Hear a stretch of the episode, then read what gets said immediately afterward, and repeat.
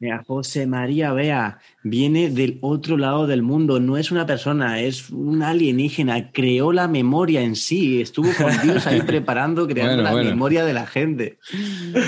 El dios de los webinars, el fundador de Escuela de Memoria, José María Bea. Bueno, vaya recibimiento, muchas gracias. Espectacular. El hombre que lo memoriza todo, impresionante. Creo que voy a romper unos cuantos mitos en esta entrevista. Sí, nos han dejado preguntas muy importantes que vas a responder luego más tarde. Perfecto, perfecto. Pues nada, José, bienvenido. Pues cuéntanos un poquillo quién eres. ¿Quién es José María Bea?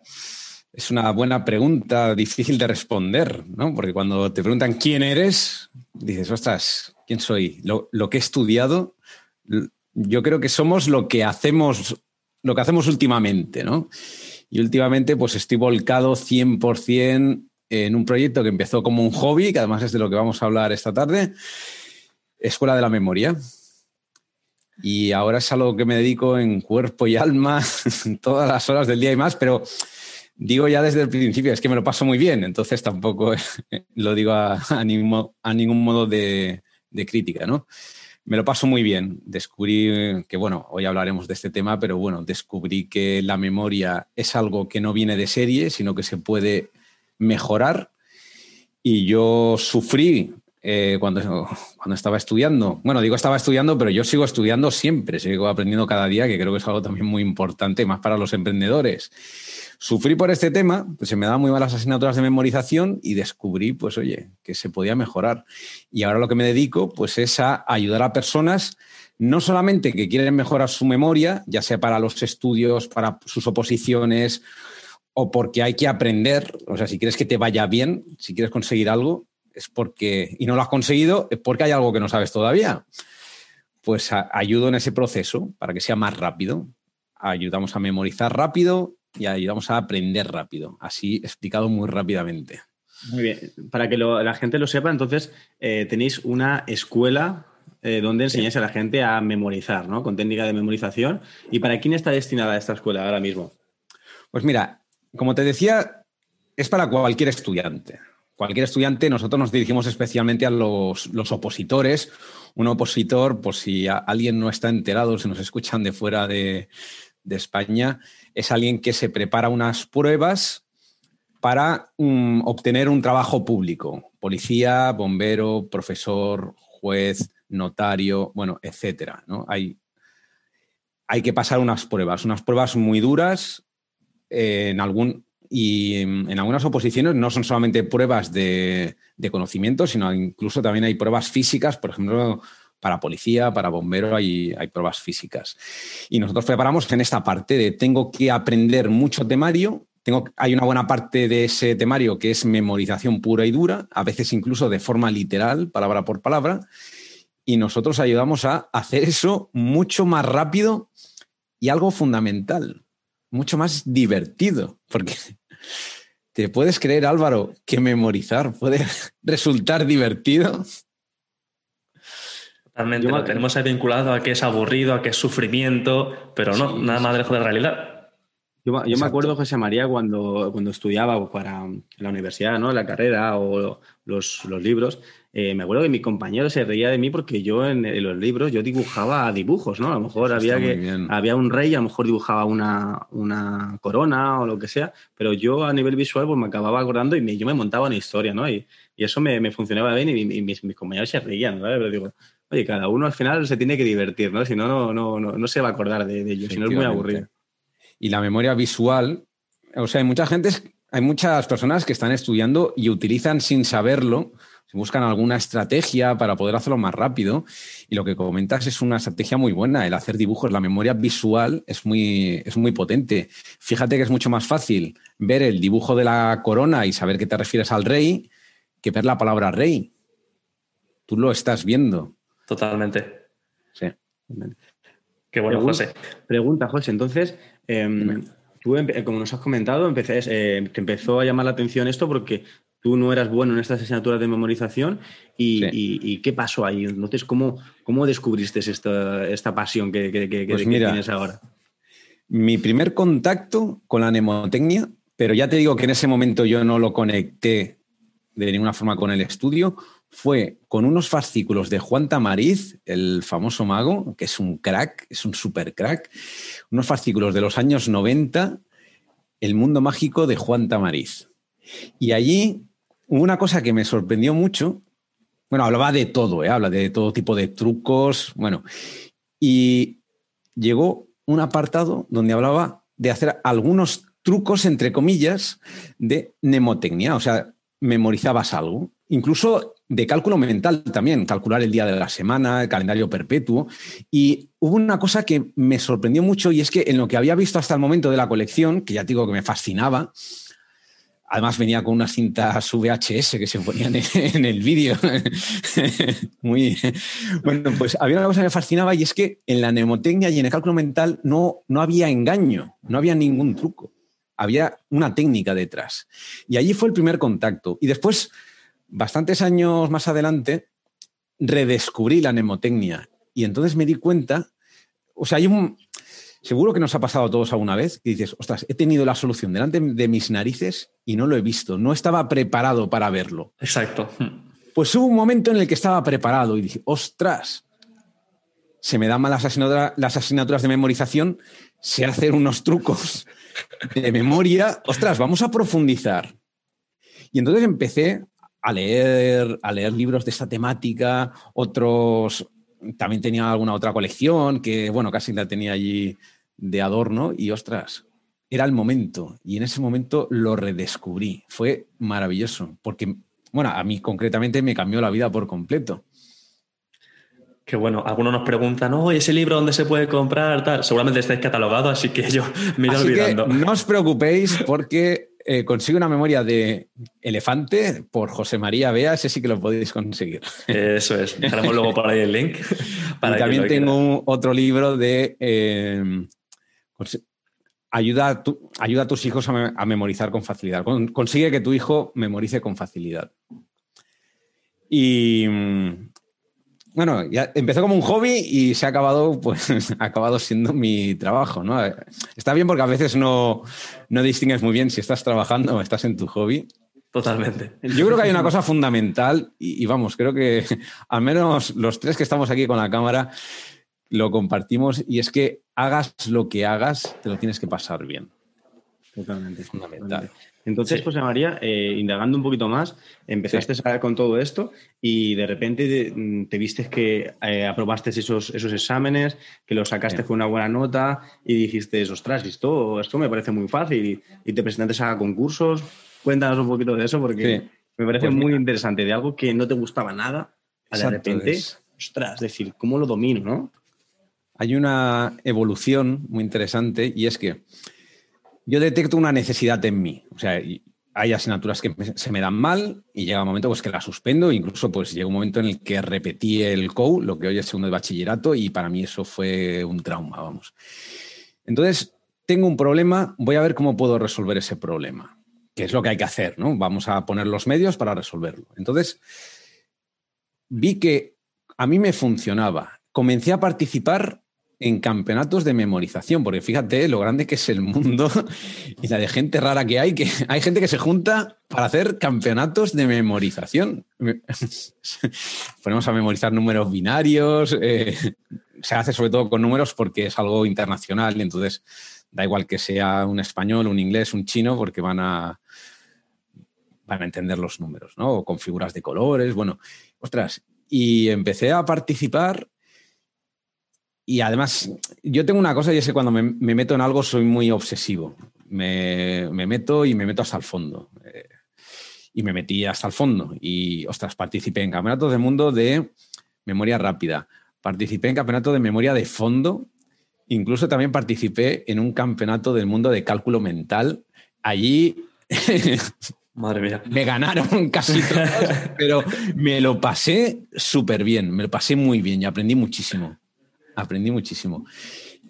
Y donde he quedado mejor ha sido en memoria rápida, en pruebas de, memoria rápida. Y después llega un momento en el que dices, bueno, vale, ostras, a mí me funciona, estoy compitiendo, lo vas.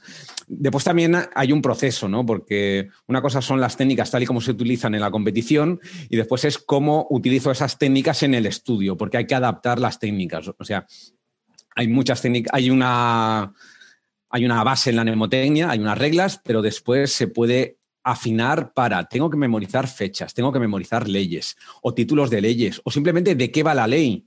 O tal vez tengo que memorizar la ley de forma literal. O sea, hay dentro de la memoria, pues hay muchas situaciones particulares. Entonces, comenzamos, comencé a profundizar, a ver cómo podía, a ver cómo podíamos hacerlo mejor. Y llega un momento en el que dices, vale, a mí me funciona. ¿Y al resto le funcionará? Esa fue tu epifanía, ¿no? O sea, dijiste, pues a mí me ha funcionado, a, a la demás gente le va a funcionar, ¿no? Claro, es, ostras, yo, he tenido un problema, me ha ayudado mucho y entonces, ostras, puedo hacer que otras personas que hayan tenido o que tengan el mismo problema, les puedo dar yo también la solución. Y creo que, creo que esa es precisamente la clave cuando hablamos de cómo convertir tu pasión en tu, trabajo, en tu negocio, monetizar tus pasiones. Bueno, creo que esa es la clave. Tienes toda la razón, porque a nosotros también fue una cosa parecida. Nosotros de, tanto haber emprendido, de tanto haber fallado con negocios, con cuando empiezas a ver que de una, determinada manera se está empezando a vender o se está empezando a funcionar un determinado negocio, y dices, oye, a los demás también le va a funcionar esto. O sea, que dices, ¿puedo ayudarle a ellos? Entonces, cuando ya eh, te planteas esa, esa cuestión que dices tú, no empiezas ya a que eso que tú estás haciendo, que te está ayudando a ti, también puede ayudar a muchas personas, ¿no? Es el salto, es el salto. Y mm, tampoco es algo inmediato, porque tienes que. Es algo muy curioso, ¿no? Pero si, si yo os pregunto a cualquiera de vosotros, oye, tú sabes ir en bici, ¿verdad?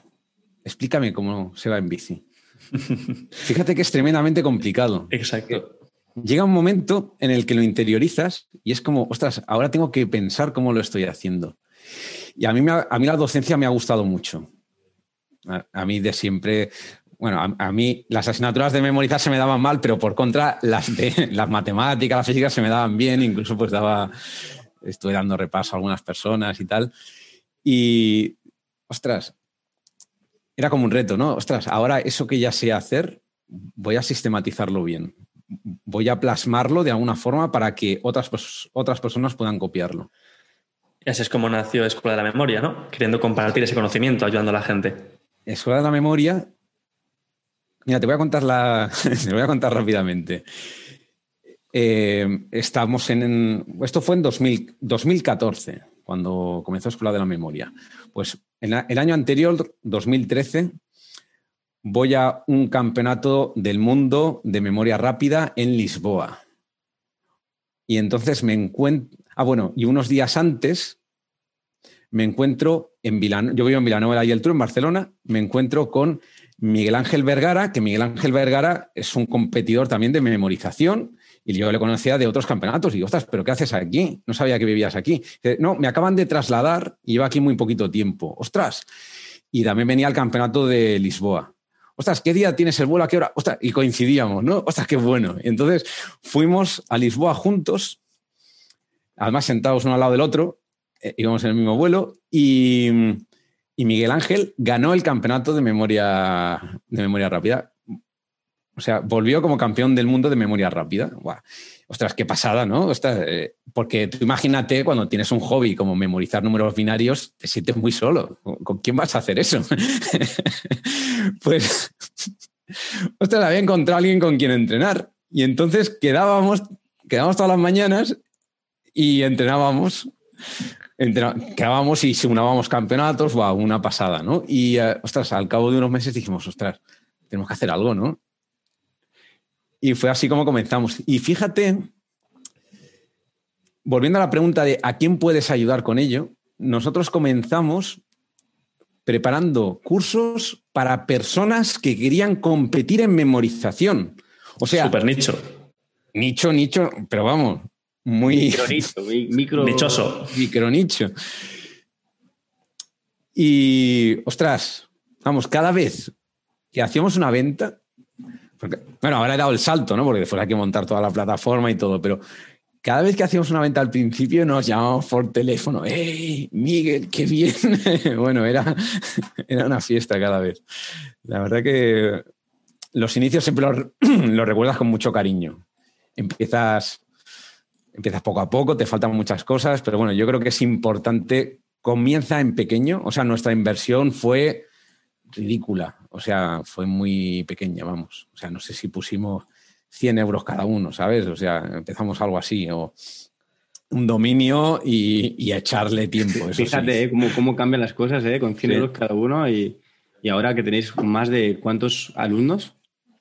hemos pasado los 4.000 de largo, o sea, sí, sí, vamos a llegar a los 5.000 en breve, ¿no? Sí, sí, es que cada vez que estamos creciendo más rápido. ¿eh?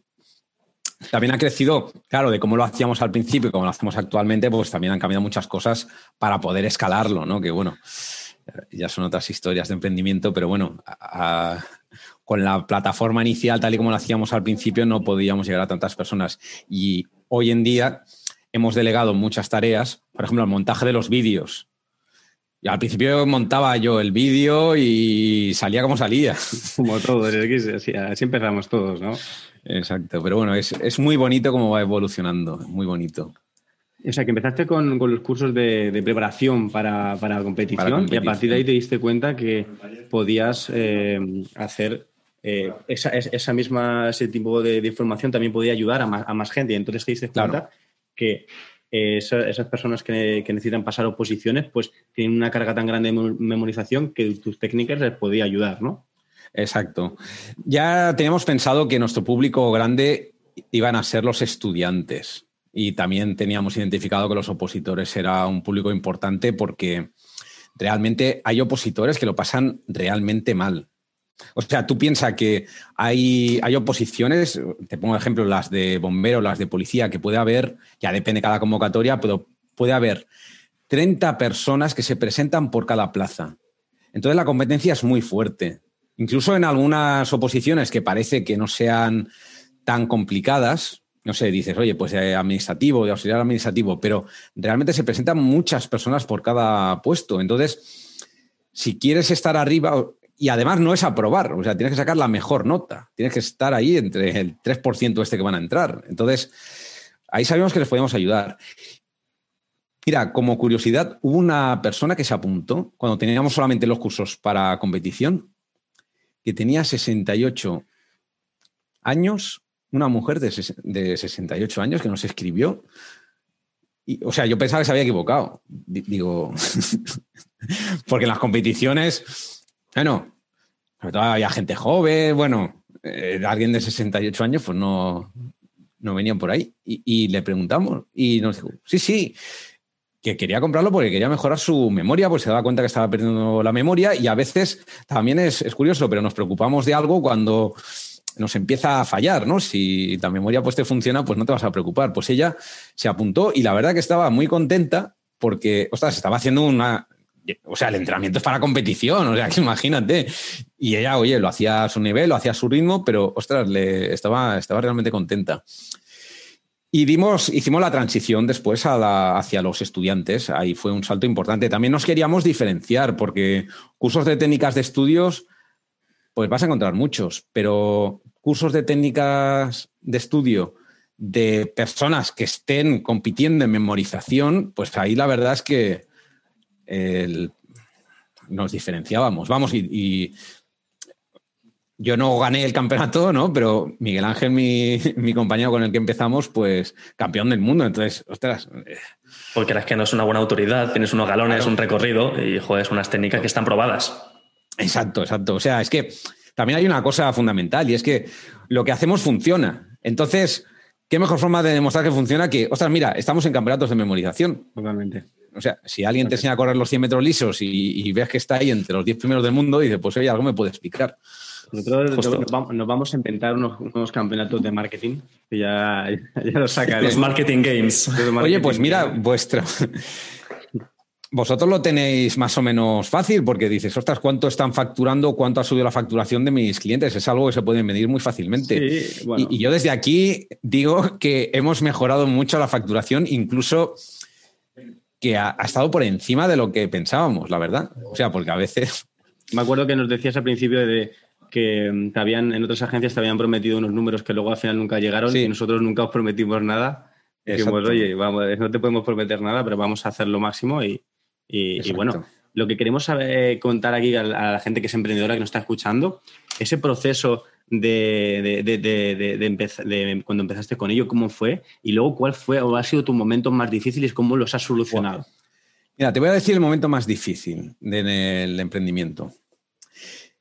Debo decir que para mí comenzar ha sido fácil por un motivo. O sea, yo, para ponerlo también en contexto, yo soy profesor en un instituto dando formación profesional. He estado 10 años, lo digo ya en pretérito. Se dice pronto. Perfecto. He estado 10 años dando clases de formación profesional, de ciclo superior, informática, telecomunicaciones. O sea, a mí la informática se me da bien, la memoria, pues tampoco se me da mal del todo.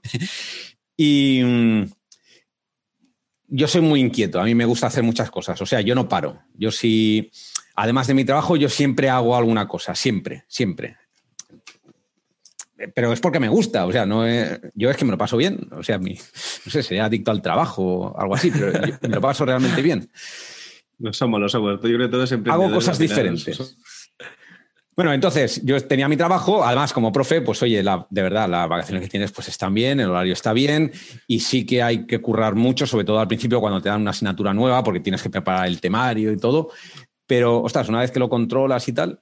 Y además es un trabajo que me permite, me permite, me permitía innovar, hacer cosas nuevas con los alumnos, ¿no? Dentro del temario que tienes que dar, pero te permite innovar. Pues bueno, yo sin problema, porque incluso alguna cosa que hacía en el, en el trabajo como profesor les decía a mis alumnos, vamos a hacer un programa que haga no sé qué, no sé cuánto. Y yo estaba pensando en la memoria, ¿no? oye, esto lo voy a poder aprovechar tal, o el que lo haga mejor le, pido que me haga no sé qué, ¿no? Y bueno, bien. Y yo creo que como emprendedores tenemos que estar siempre con la antena puesta, ¿no? ver más allá de lo que ve la mayor parte de gente.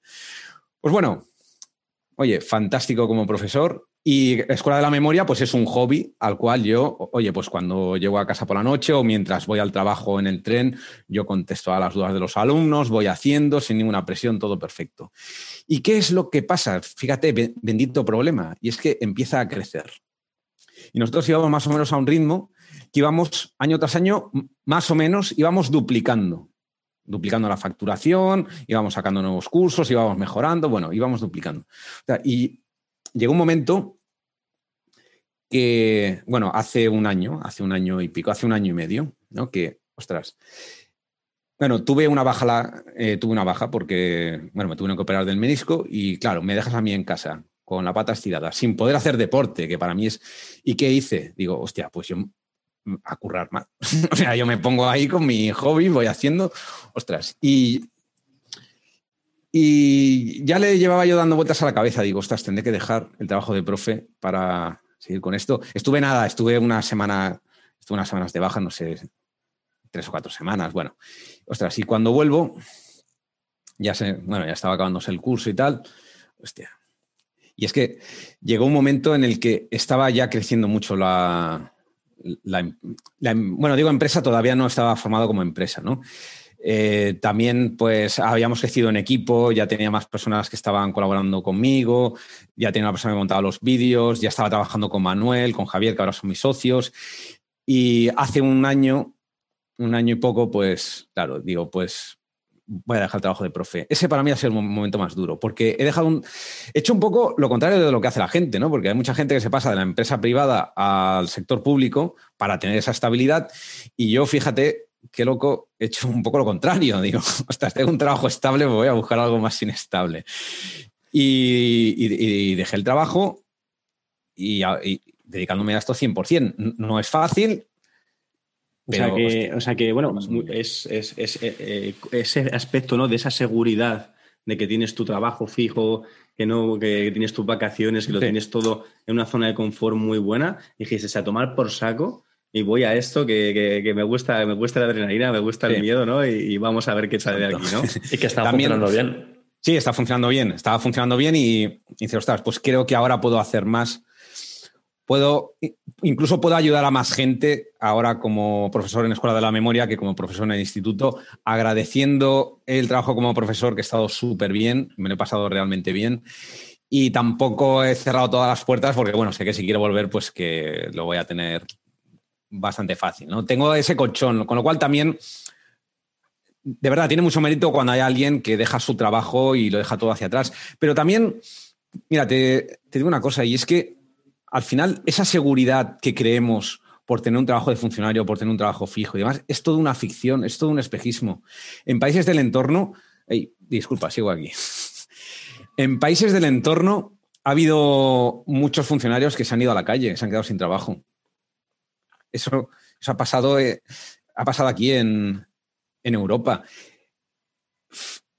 El tener un trabajo fijo, el primero que tiene la inseguridad de qué va a pasar pasado, pasado mañana es el propio empresario, que, no sabe lo que va a pasar. Eh, puedes tener un trabajo fijo, pero realmente es una ficción. Y yo creo que eso dentro de poco va a ser una pieza de museo. Mira, esto es un contrato fijo.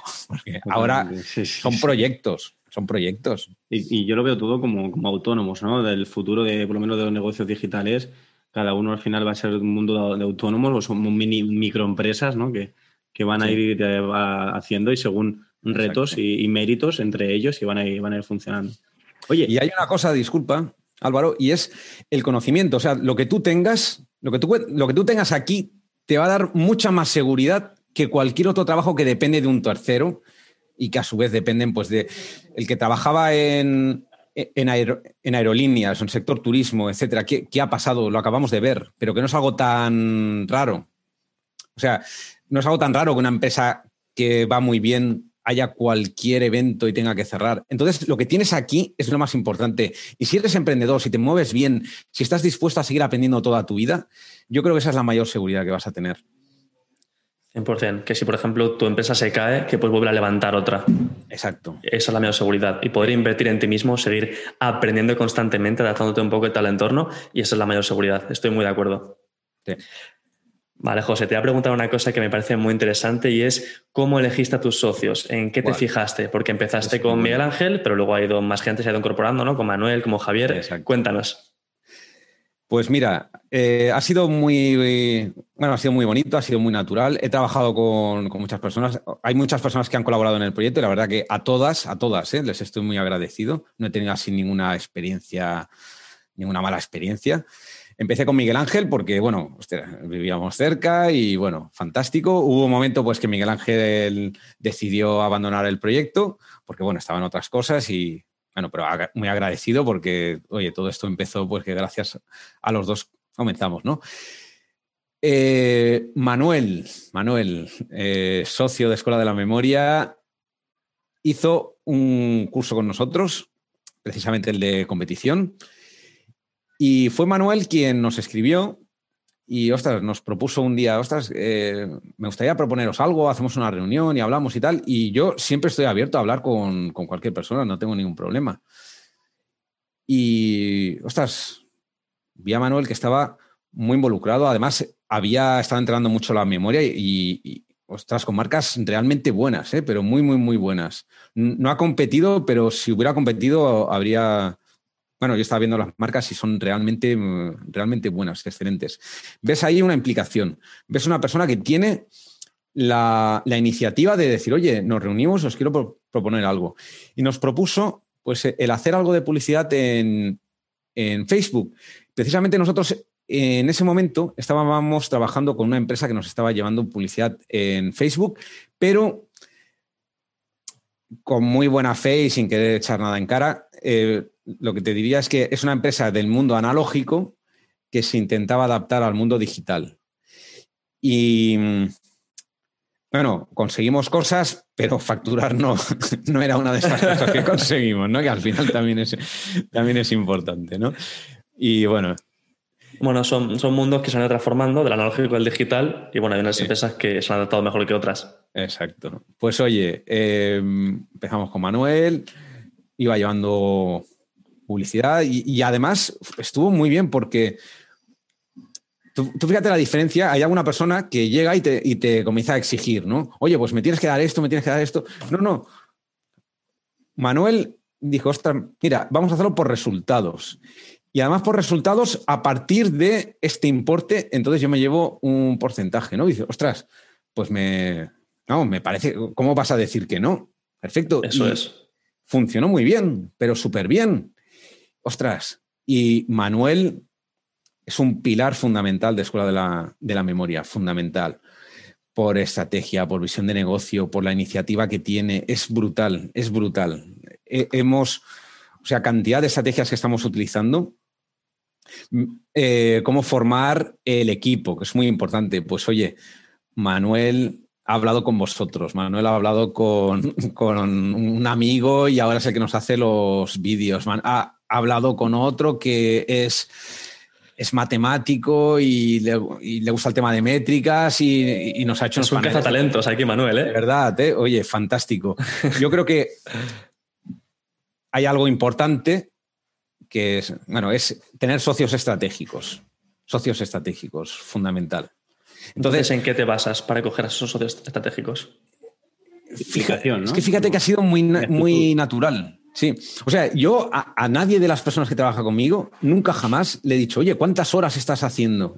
A, a, mí me da igual. O sea, yo lo que quiero son los resultados. Y cuando ves que hay una persona que se implica, que obtiene resultados, que ves que Sí, sin pretender explotar a nadie, ¿no? Pero ostras, que nosotros estamos muchas veces, pues oye, nos hemos reunido sábados, domingos, por la noche, tal, pero porque estamos todos. Eh, a una, todos a Vibramos de la misma forma, ¿sabes? Ostras, para, para mí no es ningún sacrificio reunirme a hablar con mis socios un fin de semana, no es ningún sacrificio, porque es que es mi hobby, lo que hago en mi tiempo libre, y con ellos tampoco, ¿no? Entonces, ha, sido perfecto. ¿Ha habido alguna persona pues, que tal vez nos ha propuesto, nos ha hecho alguna propuesta y oye, siempre pues las hemos escuchado, pero pues te has, visto que a lo mejor pues, no había tanta implicación, que no había tantos resultados. Hay personas también que tienen unas ideas maravillosas y que en su cabeza es todo maravilloso, pero que no lo llevan a tierra nunca. Y, ostras, pues hazlo, ¿no? Ostras, sí, sí, estoy de acuerdo, pero, pero hazlo y no, hay personas que se quedan. se quedan en la idea. En la idea, sí, exacto. El la acción, se necesita acción, acción. Y una persona que, te permita, te baje a tierra y te permita accionar y te permita eh, darle juego como, como es. yo creo que cuando empiezas, o sea, tienes que empezar, aunque sea Comienza en pequeño, comienza que sea una chapuza, pero ya lo irás mejor. vergüenza. Sí, yo veo los vídeos del principio y digo, ostras, bueno, que yo creo que es algo que le pasa a todos los que más o menos publicamos vídeos. Veo los vídeos del principio y me da vergüenza, ostras, qué, qué, mal te salía, qué mal es la grabación, qué mal es la luz, el sonido. Pero si no hubiera pasado por esa fase, si lo hubiera querido hacer perfecto desde el principio, me hubiera quedado en la idea maravillosa ya estudiando cómo hacerlo sin hacerlo. Totalmente. Acción más o imperfecta, siempre decimos eso. Sí, exacto. María, yo tengo una pregunta eh, para ti y es, eh, después de haber pasado por este eh, aprendizaje de la memoria tan bueno, ¿cómo, ¿cómo te ha servido en el emprendimiento? Es decir, ¿qué ventaja te puede dar? o sea, sabemos la ventaja que te da la memorización para oposiciones o para competición, etcétera. Pero yo quiero saber qué ventajas te puede dar en el emprendimiento la memorización. Mira, eh, para poder emprender con éxito tienes que aprender. Eso es fundamental. Y tienes que aprender no solamente de aquello que quieres enseñar en lo que tú ya eres un experto, sino que tienes que aprender de negocios. Y esto es algo, yo soy, yo soy técnico, yo, yo soy ingeniero técnico. Yo hice ingeniería informática y Con 21 años yo abrí una academia de informática. Estaba estudiando la, estaba estudiando la carrera y a la vez estaba con mi academia. Y yo en aquel entonces pensaba que lo importante era el conocimiento técnico. Era lo único importante, en mi cabeza. Porque dices, ostras, si, si yo soy el que va a hacer el programa, si yo soy el que va a dar la clase, lo, lo mío es lo importante. Pero yo no tenía ni puñetera idea, pero nada, cero, yo no sabía nada de marketing, yo no sabía nada de, negocio, de empresas, de contabilidad, no tenía ni idea, cero, cero. ¿Y qué es lo que pasó? Pues que estuve tres años y pico y bueno, cobrando pues una auténtica miseria. O sea, si lo hubiera pagado a alguien lo que yo cobraba, estaría denunciado porque eso era explotación, vamos, era... Sí, sí, sí. Entonces, cualquier emprendedor tiene que aprender. Entonces, normalmente, o al menos en mi caso, pues yo Oye, me gusta la, informática, soy ingeniero informático, ¿puedo enseñar informática? Sí. Me gusta la memorización, ¿puedo enseñar memorización? Sí. Pero también tienes que saber cómo emprender. Tienes que, tienes que aprender continuamente y además, mira, en el sector, en, el marketing digital o en general en el mundo digital, lo que hacemos hoy no tiene nada que ver con lo que hacíamos hace cinco años. Es que ya no te digo hace una Ni- ni década. tres, ni tres años Ni tres. Es que cambia continuamente. Entonces, un emprendedor tiene que aprender continuamente. Tiene que aprender. Fundamental. Es que si no, vas a estar. Te puede ir bien te- te- una te- temporada, pero te vas a quedar fuera ya. Entonces, como un emprendedor tiene que aprender continuamente, las técnicas de memorización, las técnicas de estudio, de lectura rápida, te van a venir muy bien en el emprendimiento, porque piensa que, o sea, hay quien ve como ese aprendizaje como una pérdida de tiempo hacia mi negocio, cuando es todo lo contrario. Pero claro, si puedes hacer ese proceso más rápido, también vas a poder aplicarlo más rápidamente al, al negocio. Y al final, el ne- o sea, lo que te va a hacer facturar es el conocimiento que tengas. Y también cómo sepas comunicarlo a la gente. Si lo comunicas de una forma que no es efectiva, nunca va a llegar y nunca se va a vender. Efectivamente. La hablar en público, por ejemplo, es una de las habilidades que también los emprendedores deberíamos. Eso es. Saber comunicar y saber venderlo. También tenemos una clave muy importante a la hora de emprender, es la mentalidad. ¿Tú qué peso crees que tiene la mentalidad a la hora de emprender y tener éxito? Total, total. Porque Y- muchas veces nos enfocamos en lo técnico de esta herramienta que esté bien Exacto. configurada, pero no es tan importante como una buena mentalidad. Es, es la base. O sea, hay varias llaves que tienes que tener para poder abrir la puerta del emprendimiento. Y una de esas, y una de esas llaves, sin duda, es pensar diferente. O sea, el ver más allá. O sea, cuando llegas a un, a un restaurante y dices, ah, pues qué rica la comida, pero entonces piensas, ah, ostras, pero ese camarero, ¿por qué ha venido a mi mesa y no ha venido el otro camarero? Ah, porque lo tienen repartido de esta forma. ¿Y por qué esta persona me toma la... ¿Y cómo lo harán para poder servir 20 platos a la vez? ¿no? Y piensas, ostras, ¿y qué habrá detrás? Y ves que detrás hay sistemas, y ves que detrás hay un conocimiento. Y, ostras, la mayor parte de gente no lo ve. Se sienta y dice, pues, ve el plato y ya está. Pero qué bueno es, cada vez, que, cada vez que pagas, cada vez que sueltas un euro, piensa qué hay detrás. ¿Qué Eso es- es. ¿Y por qué te han embudo, ¿Qué embudo hay detrás? Exacto. ¿Cómo te han convencido para que, para que dejes ahí el dinero? O incluso, ¿por qué elijo este restaurante? ¿Por qué elijo este negocio? ¿Por qué elijo este curso y no, no elijo otro curso diferente? Sin ir más lejos, vas a un McDonald's y dices una hamburguesa y una bebida y te dicen, bueno, por 1,50 te lo hago grande. Claro, Claro. exacto. ¿Por qué te has dejado ese 1,50? Porque por un poquito más te lo hacen grande y te lo ha ofrecido. Si no te lo Fíjate. ofrecen, pues tú ni te lo planteas, pero bueno. A- hablando de hamburguesas, eh, a mí me gusta mucho hablar con, hablar, hablar con gente, conocer gente nueva. Siempre puedes aprender algo, ¿no?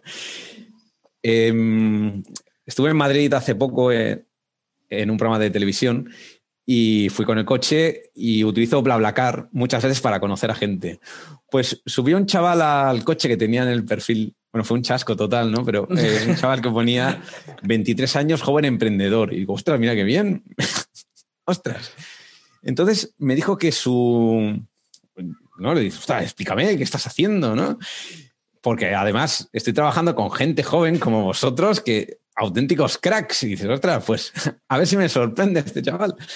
Pues había preparado hamburguesas durante el confinamiento y las llevaba pues a las personas que se lo pedían, ¿no? Y entonces hubo una cosa que me... Bueno, yo le... Bueno, sus hamburguesas están buenísimas, vale. Digo, ¿y cuántas hamburguesas puedes hacer al día? Y me dijo, tres. Digo, ¿tres Wow. hamburguesas? ¿Cómo? Sí, porque claro, tengo que recoger el pedido, tengo que hacer la hamburguesa, tengo que llevarla. Entonces, le pregunté, no, ostras, ¿y, cómo- ¿y qué harías para poder servir 30 hamburguesas o 300 hamburguesas al día? ¿no? Es, ostras, es una persona que dice, ostras, pues a lo mejor tiene iniciativa o tiene ganas de hacerlo, pero no sabe cómo emprender. O sea, O cómo hacer- escalarlo. Hacer hamburguesas no es suficiente para montarte una hamburguesería. Eso es, bueno, es gente que... Eso es. Vale, eh, José, una pregunta que va a ser curiosa y es, ¿dónde te ves tú de aquí a cinco años? Es una pregunta muy buena. Además, yo le hacía estas preguntas a mis alumnos, pero cuando te la, cuando te la haces tú mismo, Va a que pensar, ¿eh? sí, da, da mucho que pensar. Sí. Mira, a mí lo que te digo es, a mí me gusta mucho lo que estoy haciendo. O sea, yo quiero seguir haciendo lo mismo porque me lo estoy pasando bien. Quiero seguir haciendo lo mismo entre comillas, o sea, evolucionando porque evidentemente, pues a lo mejor dentro de unos años, pues hacemos los vídeos en 4K y ya hay una inteligencia artificial que le dices cómo tiene que ser la escena y ya te hace el vídeo solo, ¿no? Se, lo inventa. Pues, lo estoy deseando que llegue ese momento ya. sí, sí, nos vendrá realmente bien para nosotros. Pues poder aportar más valor a nuestros, a nuestros clientes, a nuestros alumnos, fundamental. El poder seguir escalando. Eh, hemos escalado mucho, pero todavía nos quedan muchas cosas por hacer y estamos avanzando. Yo estoy muy contento en cómo estamos avanzando. Y dentro de unos años, o sea, yo miro cinco años hacia atrás y digo, ¡guau! La que hemos liado. Lo que puede pasar en cinco años. Pues hacia adelante, la que se va a liar. Exacto. A mí me gusta mucho hacer deporte, hago triatlón, entonces, oye, yo espero poder seguir practicando deporte durante muchos años, a, lo mejor no al, mismo nivel, pero seguir aprendiendo, aportar mucho valor, tener, pues, nosotros también como factor que nos diferencia de competencia, entre comillas, porque hacemos cosas muy diferentes, es que nuestros alumnos, cuando aprenden estas técnicas, además tienen un software donde pueden practicar las técnicas, donde pueden poner su propio temario. Pues esta parte es una pasada, pero todavía podemos mejorarla, mejorarla muchísimo. Entonces, dentro de unos años, pues oye, espero tener más equipo todavía, tener pues ya una parte técnica, tener algunas personas trabajando pues en la parte de desarrollo y bueno, sea como sea, me lo pasaré bien, que es esa es la clave, fundamental. Es la clave, es la base. A partir de pasártelo bien, solo pueden pasar cosas buenas. Qué bueno, buenísimo. Bueno, y espero seguir trabajando con Digital Riders, ¿eh? también te lo digo. Eso es. Voy a poner la luz, es que me está yendo. Claro que sí, José, pensamos lo mismo. La verdad que estamos trabajando muy bien, muy a gusto y unos resultados increíbles. Así que bueno, encantadísimos. María, yo quiero eh, aquí, con la gente que nos está viendo, que nos des algún truquito, algo que nos permita así, rápido, que, nos permita aprender algo sobre memorización que podamos ver ahora. Mira, voy a dar una técnica muy rápida, muy sencilla de aplicar, ¿vale? Que es el método Absume. Absume. Y te explico en qué consiste. Método Absume, chicos. Método Absume. Vamos a ponerle unos. Unos en el chat. A ver, si estáis atentos, a ver si estáis atentos ahí para. ¡Eh! Hostia, ¿cuántos unos? Mira, voy a poner. Lo voy a subir aquí para que se esquiva. Venga, venga. Está la gente está, atenta la gente, ¿eh? Parece que no, pero están atentos. Eh. Quieren memorizar. Vale, vale, vale. El método Absume. Venga, vamos a, vamos a verlo. Absume, absume. Asume, asume. Es absurdo. O sea, cuando memorizamos algo, lo que tenemos que hacer es, vamos a despertar las emociones, ¿vale? Entonces, lo primero que vamos a, que tenemos que hacer es, cuando imaginamos algo, que sea absurdo. Si es algo muy habitual, muy común, fíjate que no despierta tu interés. Te pongo dos ejemplos muy sencillos, ¿no? Si, si te pregunto, Álvaro, ¿recuerdas haber cerrado el coche? Me pasaba mucho que no lo sabía. Entiendo que sí, pero. Yo, que soy, soy de los que se lo deja abierto muchas veces. Pero... claro, fíjate que la rutina va en contra de la memoria. En cambio, lo que te sorprende te permite recordar qué ha, pasado. ¿no? Entonces vamos a buscar algo absurdo. Por eso, una pregunta, José María, por eso cuando eh, hay eh, eventos que te pasan en tu vida, ¿no? A lo mejor que eh, si lo recuerdas a lo mejor de, el día de tu boda, cómo ibas vestido, como tal, porque es algo que despierta mucha emoción, ¿no? A lo mejor dónde estabas el día de las, de las Torres Gemelas. Exacto, es un ejemplo que se pone mucho. Sí. ¿Por qué? Porque cambia tu rutina, ¿no? Y te, despierta una emoción grande. Exacto, despierta emociones. Cuando despierta las, si hay emociones, lo vas a recordar. Fíjate que ni siquiera los mejores memorizadores del mundo pueden hacer un clic y decir, ahora grabo. Tienes que preparar el entorno para recordar. Entonces, cuando las, el, ejemplo de las Torres Gemelas, fíjate una cosa curiosa. Recordamos el evento, lo sorprendente, y recordamos lo que rodea a lo sorprendente. Y eso es algo que aprovechamos mucho en nuestras memorizaciones. O sea, recordarás que se cayeron las Torres Gemelas, el accidente, y recordarás, ostras, estaba en casa de no sé quién. Eso no era importante. Y si tiras del hilo, estaba con estas personas, comí esto, eh, por la mañana fui a no sé dónde. Y, fíjate que eso no es importante, pero lo recuerdas. Y es algo, es, es importante comprender esto. Bueno, absume, o sea, absurdo. Sustituye. Cuando hay algo que no podemos visualizar, lo sustituimos por algo que sí se pueda visualizar. Y aquí te pongo un ejemplo con los números.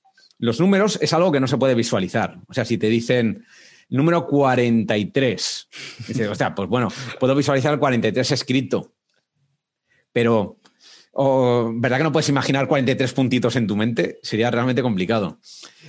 Pero nosotros convertimos, y es simplemente un ejemplo, los números, tenemos, hay una técnica para convertirlo en palabras. Entonces, para mí el 43 sería una cama. La cama donde duermo cada noche sí que la puedo visualizar. Entonces, usamos una codificación cuando tengo que memorizar números, cuando tengo que memorizar fechas, bueno, eh, cuando, incluso si tuviera que memorizar colores o formas y demás, utilizamos ciertas codificaciones que nos permiten convertir algo que no se puede visualizar en otra cosa que sí lo visualizas. Lo estás tangibilizando, digamos, ¿no? Exacto. ¿Y, eso, ella ha dicho cama por alguna razón específica? Por ejemplo, la codificación que tiene. La codificación que tenemos. El 4 es una C, el 3 es M. Las vocales las ponemos como queremos. Entonces, 43 para mí es una cama, pero podría ser una coma, podría ser una cima, etcétera, etcétera. Vale, vale. Qué cosas, ¿eh? Fíjate. Eh, sí, sí, sí. Vale. Absume, absurdo, sustituye, muévelo.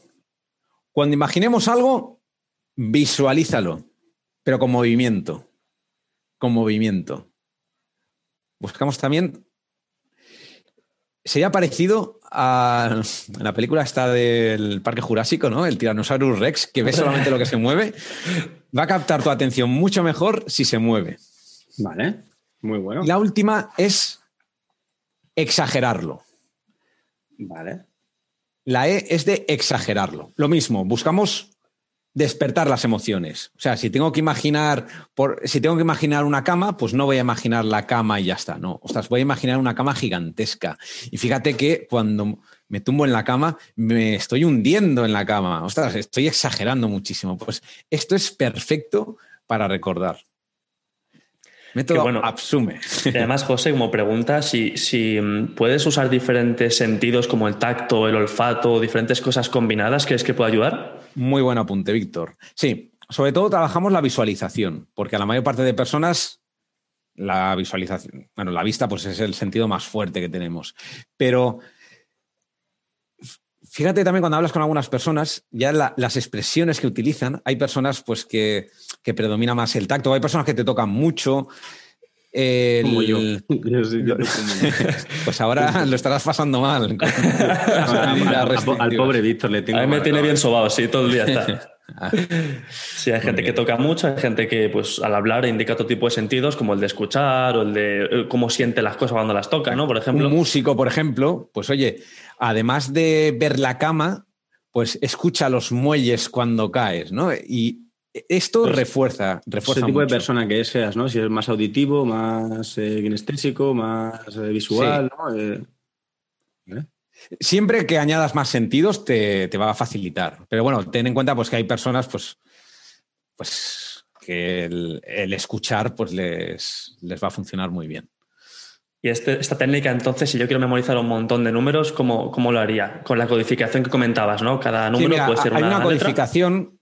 Si, si, buscáis en Escuela de la Memoria lo vais a encontrar detenidamente. Yo lo, lo explico aquí, ¿vale? Pero hay una codificación. El, el 1 lo transformamos por la T. Bueno, no sé si la gente lo va a recordar así a la primera, pero yo lo digo muy rápido que está grabado. El 1 lo convertimos en la T, el 2 lo convertimos en N, el 3 M, el 4 empieza por C, pues por la C, el 5 L. Fíjate que cuando escribes L, cuando escribes 5 sería como una L tumbada al principio. L también es el 50 en números romanos. S empieza por 6. El 7, F, que tienen cierta similitud si lo ves a través de un espejo. El 8 solo tiene una consonante, la che, la utilizamos. El 9, la N la hemos utilizado en el 2, nos queda la V. Y la B la vamos a poner también, porque suenan, suenan igual. Y nos queda el 0, que la C ya la hemos utilizado en el 4, R para el 0. Esta es la codificación que utilizamos, ¿vale? Qué bueno. Es, arbitraria, se puede utilizar de... Hay quien hace algún pequeño cambio, pero esto te facilita muchísimo memorizar los números. Entonces, si quieres, por ejemplo, memorizar el número 10, sería TR. Puedes imaginar un toro. Mm. Por ejemplo, que bueno, si son muchos números, ¿haces una historia más larga o cómo? Sí. Si ¿Muchos toros? ¿Muchos toros? Muchos, Hay muchos toros. 43 toros, exactamente. Tenemos incluso para... una cama de muelles... que se hunden. Bien, bien, lo, Tenemos incluso para los alumnos un software donde tú le pones el número y te dice las palabras. Así ya sale solo. Y, y, tú fuiste campeón de, números binarios, eh, creo recordar? O... No, eh, recuerdas mal. Tengo que, tengo el, el curso. el récord de España en la memorización de decimales del número pi. Vale. Y bueno, y también pues en los campeonatos la mejor posición que tuve en memoria rápida ha sido el séptimo del mundo y en memoria de fondo he quedado subcampeón en, en España. qué pasa. Yo había, puesto aquí un montón de números en un, en un blog de notas y digo, a lo mejor se atreve a, a, sacar. mira, en la mira dice 106 sería toros, pues eh, muy bien, lo has pillado a la primera. atenta ahí, eh, muy buena. Exacto. Si tienes hasta el 100, pues fíjate que cualquier número de dos cifras lo puedes convertir inmediatamente. O sea, por ejemplo, el 10 sería toro, el 11 sería teta, el 12 sería tina, átomo, taco, telatos, tufo, techo, tubo, noria, no tenemos nunca ni ni ni finucho, ni mar, moto, mono, momo, yamaca, mula, mesa más. Que lo pare, por favor, policía. ¿Te atreverías, José María, a hacer una prueba de números? ¿Ahora? Bueno, a ver, a ver. A ver qué me sorprende. Si me sorprendes mucho, no. ¿Cuántos números puede, puede, ser así? Te, te comento una cosa, te comento una cosa. Cuando voy a un programa de televisión, preparo la prueba a conciencia. Preparo muy bien la prueba. Entonces, mira, una prueba que hice en televisión era memorizar los códigos numéricos de los billetes. Wow. Entonces, cuando. Eh, bueno, es algo interesante, porque cuando te dicen, oye, mira, vas a memorizar esto, o vas a memorizar matrículas, que también hice una vez, o vas a memorizar.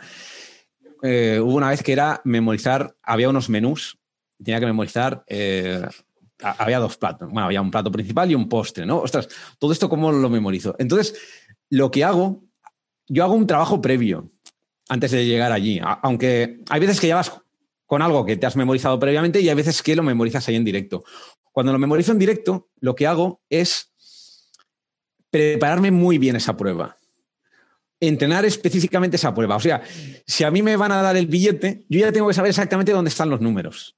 Y tengo que saber si después hay letras y cuántas letras y si puede haber letras entre medio. O sea, me, me lo estudio muy, muy, muy bien para poder hacer la prueba súper rápido. Mira, si quieres que haga una prueba, venga, pero lo voy a hacer con un formato que tengo entrenado, ¿vale? Porque si me cambia el formato. No vale algo que te sepas. ¿eh? No, no, eh, son, aleatorios.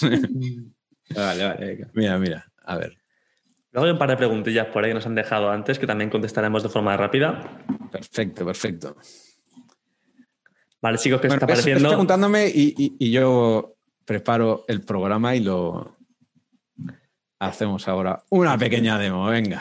Dice que es muy interesante, hombre. Vamos a ver qué nos tiene preparados aquí, José. Vamos a ver, vamos a ver. Venga, mira, eh, comparto ¿Puedo compartir la pantalla? Claro. Sí. Te paso. Sí, yo creo que ya puedes compartirla. Vale, venga, mira. Bueno, este es un simulador que tenemos para alumnos también, ¿vale? Le voy a poner ahí binarios. Vale, mira, esto por ejemplo serían. Vamos a poner.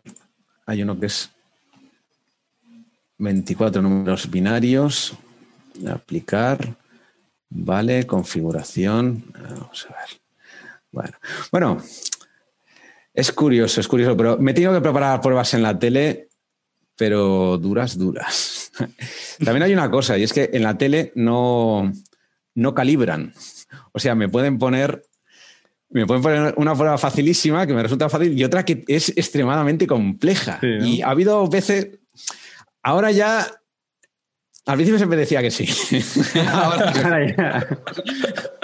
Vamos a límite a esto porque ha habido algunas que, ¿Cuánto tiempo tienes para, para, para, por ejemplo? Mira, voy a memorizar esto. Son 24 dígitos binarios en un segundo, ¿vale? O sea, no te voy a quitar. Madre mía.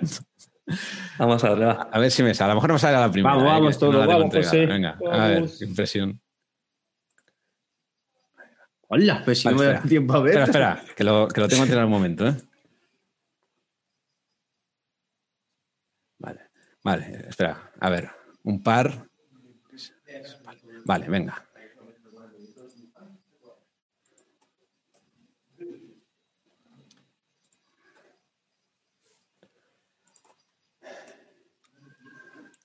Bueno. Mm. Después, después te voy a decir ahora el truco. Bueno, el truco. La técnica. Espérate a ver si está bien. ¡Eh! Madre mía, en un segundo. bravo, bravo. Un aplauso enorme desde aquí. Increíble, increíble. Yo te, iba a decir que bueno, lo que estabas haciendo por sílabas. Marcas son 42, o sea que aquí eran 24, era fácil. Impresionante. No tiempo ni a leerlo, imagínate memorizarlo, ¿sabes? Sí. Claro, cuando lo has quitado, he dicho, pues si no me ha dado tiempo ni a leerlo. Pues aquí hacemos, igual que te he explicado con los números decimales, dice, ah, por aquí Oscar, ¿qué clase de brujería es esta? Esto hace unos años me hubieran metido en la hoguera. Pues igual que tenemos una codificación para los números decimales, pues hay otra codificación para los números binarios. Entonces veo ya el bloque de, números y ya lo convierto en una imagen. bueno, impresionante. está muy bien. Buenísimo, pues José. Miguel Ángel Vergara, que tiene el récord del mundo, 52 binarios en un segundo. En un segundo. Monta la imagen ahí, ¿no? Se monta ahí la imagen. a toda velocidad. Es una pasada. E, es, son pruebas, o sea, cuando lo explicas, pues parece, pues eso, parece brujería, como decía, como Oscar comenta, pero es tanto el nivel de concentración que puedes, o sea, ese segundo es como si se dilatase. Aquí eran 24, que ya lo tengo ahí controlado, ¿no? Pero cuando, cuando te pones más, es un nivel de concentración máximo. Y a mí me recuerda cuando hay alguna persona que ha tenido un accidente en coche y te dice, iba todo a cámara lenta. Digo, eh, es lo que me pasa a mí cuando. Pero voluntariamente, además, que tú puedes focalizarte tanto, qué bueno. te tú fíjate cuando estudias, dices, ostras, en un segundo te da tiempo de memorizar esto. Cuando estudias un temario, Hostia, es que tengo tiempo de sobra para utilizar el Absume, pero vamos. Ya ves. Te preguntaban por aquí si eso es memoria fotográfica o es otra cosa. No, no es. Mira, esta es una prueba de un segundo, después hay pruebas que son un poquito más largas y combinamos más técnicas. Aquí, básicamente, lo que hacemos es, hay una parte de lectura donde yo convierto ya, pero muy rápidamente, lo tengo muy interiorizado, grupos o de seis binarios o con ocho binarios, ya los tengo convertidos a una, a una imagen predefinida. Si son seis binarios, pues 2 elevado a la 6 serían 64 imágenes. Y si son 8 binarios, sería 2 a la octava, son 256 imágenes que ya tengo predefinidas y que las muevo rapidísimo. Qué locura. Fundamental. Lectura y después hay una parte, un bloque al final, donde es foto. Esa parte sí que es foto. Ahí, no leo, no transformo, no transformo nada. Te dicen por aquí si te hace falta mucha visión periférica para ver tanto en un segundo. Eh, tengo que saber perfectamente dónde mirar en cada instante. Y además nos hicieron una prueba en el Centro de, Visión Computacional de la Universidad Autónoma de Barcelona, donde nos medían exactamente, además con un aparato muy, muy, muy preciso, que no sé si eran 250 imágenes por segundo, dónde mira el ojo en cada instante. Con un mapa de calor ahí, ¿no? Exacto, sí, sí, sí. Qué bueno, es impresionante, la verdad que sí. Muy divertido. Nos, han dejado antes un par de preguntas que si quieres las resolvemos ya y vamos cerrando, que son la primera, ¿cómo memorizar sin memorizar? Es decir, que no cueste un desgaste a los escolares y hacerles divertido el repaso de ejercitar el tema de la memoria. Mira, la palabra divertido, me quedo con ella. Cuando yo estudiaba, bueno, la letra con sangre entra, ¿no? Entonces era como, no me puedo divertir, estoy haciendo lo correcto, no me estoy divirtiendo, lo estoy pasando realmente mal, hincar los codos, bueno, lo, paso mal porque es lo que toca. Pero claro, a mí es una obligación al final. Y cuando es una obligación no empieza. Se hace así, porque hay que sufrir. Para, para memorizar, para aprender hay que sufrir. Cuando sabes cómo memorizar, cambia por completo, cambia en absoluto. O sea, Tú imagínate que estás recordando, estás recordando fechas, estás recordando las funciones de la célula, estás recordando cualquier cosa que te, que te hayan puesto con historias. No toda la técnica es pensar esas historias, ¿vale? Pero tú puedes estar recordando el, el examen de geografía y te estás riendo pero riendo porque estás recordando cosas que son realmente divertidas. Y cuando lo creas, porque fíjate que aquí cambias el concepto este de, memorización, que es algo que el concepto que tiene la gente, el que tenía yo hace unos años, es repito, repito, repito, repito. Eso es lo que nosotros llamamos por memorización por abrasión. Y es que rasca, rasca, y, al final, pues oye, acabas memorizándolo. Pero aquí lo conviertes en un proceso creativo. Porque, ostras, ¿qué es lo que voy a imaginar? ¿Cómo puede pasar esto? ¿Cómo me puede sorprender más? Voy a pensar algo absurdo que, como no lo sabe nadie, puedes pensar cualquier barbaridad. Y se convierte en algo divertido. Divertido. Y Esa es la clave. cuando, cuando ves este cambio, es que el estudio es, otra cosa distinta. Es, es otra cosa. No tiene nada que ver. Yo os recomiendo a los que estéis interesados en este tema, tenemos un canal en YouTube, si buscáis Escuela de la Memoria, os suscribís y vais a encontrar un montón de ejemplos y bueno. De mucho valor, totalmente. técnicas de este si, tipo. Si alguien ahora mismo quiere, quiere veros, entonces eh, a través de YouTube, por la Escuela de la Memoria, ¿no? Eh, eh, y luego tenéis algún webinar en activo, tenéis algo que pueda que la gente pueda entrar a verlo. Tenemos un webinar en activo. ¿Cómo lo sabes, Álvaro? no lo sé, verá, sí, sí, sí, bueno, tenéis por ahí un enlace para. Míralo. Lo... Sí, yo lo voy a pasar. Ahí está, Víctor lo tiene ahí a mano. Perfecto, estamos haciendo un entrenamiento gratuito y bueno, estamos, estamos explicando pues con unos vídeos qué es lo que hacemos, cómo lo hacemos, estamos aportando valor. Después hay personas que quieren profundizar y se quieren apuntar a nuestras formaciones y hay otras, oye, que se quedan pues con lo gratis y, oye, ya está bien. Yo, de verdad, y lo digo sinceramente con la mano en el corazón, oye, si yo puedo ayudar a quien sea, ya sea pues a través del entrenamiento gratuito, ya sea a través de los vídeos de YouTube, ya sea a través del blog o del podcast que lleva, que lleva Javier. Pues oye, encantado. O sea, al final lo que estamos haciendo es ayudamos a muchísima gente y después de todas esas personas, pues habrá alguna persona que diga, oye, pues mira, a lo mejor ahora no lo necesito o, ostras, conozco a esta persona que está estudiando para las oposiciones de policía y le está costando mucho realmente y se acuerda de nosotros, pues oye, fantástico. Y si no, pues nada, oye. Ese es. Ahí he dejado el link para, para entrenamiento en el chat. Perfecto. Como curiosidad, como curiosidad, yo tengo un vídeo en YouTube que es de, de, las tablas de multiplicar, de cómo, de cómo, es, cómo memorizar las tablas de multiplicar. Y tiene es de unos 10 minutos más o menos y tiene un millón de visualizaciones. Wow, enhorabuena. tiene más de un millón. Entonces, para que veamos la magia de Internet y la potencia que tiene, pues, todo lo que estáis haciendo vosotros mismos, ¿no? Y es, ostras, más de un millón de visualizaciones, 10 minutos, serían 10 millones de minutos. ¿Cuántas horas son? ¿Cuántos días son?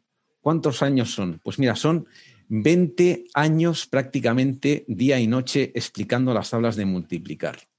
Si lo pasamos a una vida laboral, serían 57 años explicando las tablas de multiplicar. Entonces, gracias a Internet, te puedes apalancar, o sea, puedes llegar a muchísima gente. O sea, yo he explicado más, o sea, he ayudado en las tablas de multiplicar, seguramente, pues más que algunos profesores que se dedican a explicar las horas de multiplicar. Porque fíjate que gracias a Internet llegas a muchísima gente.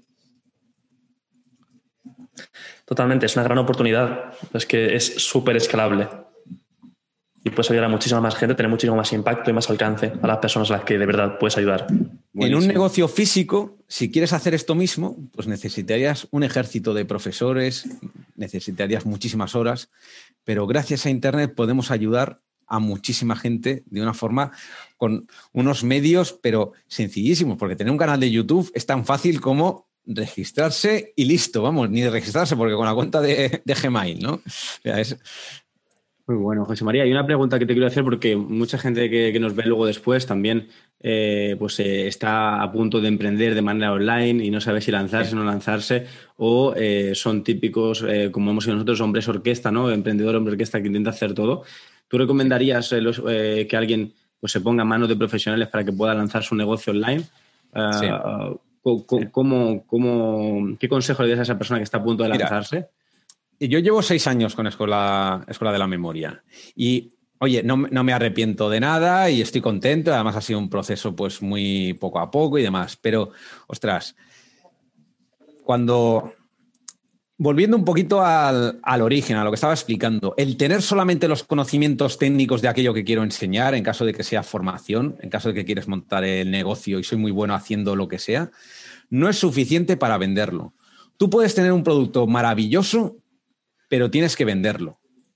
Nuestro curso ha evolucionado mucho en todos estos años, pero ostras, el curso que teníamos al principio estaba muy bien, pero cada vez que hacíamos una venta nos llamábamos por teléfono. Nos, pero de verdad, o sea, nos sí, sí, llamábamos sí, por teléfono. Oye, pues vamos a comer. a celebrarlo. claro, es.